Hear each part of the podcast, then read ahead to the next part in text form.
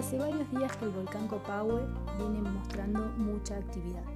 Pluma de vapor, otros días con ceniza. Y ayer por la noche sorprendió a varios vecinos y vecinas de la localidad de Cabiahue cuando comenzó a realizar algunos estruendos.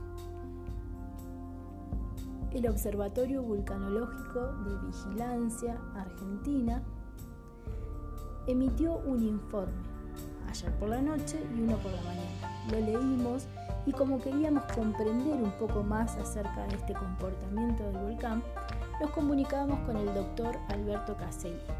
Él es geólogo y vulcanólogo especializado en el volcán Copán. Y esto nos contó.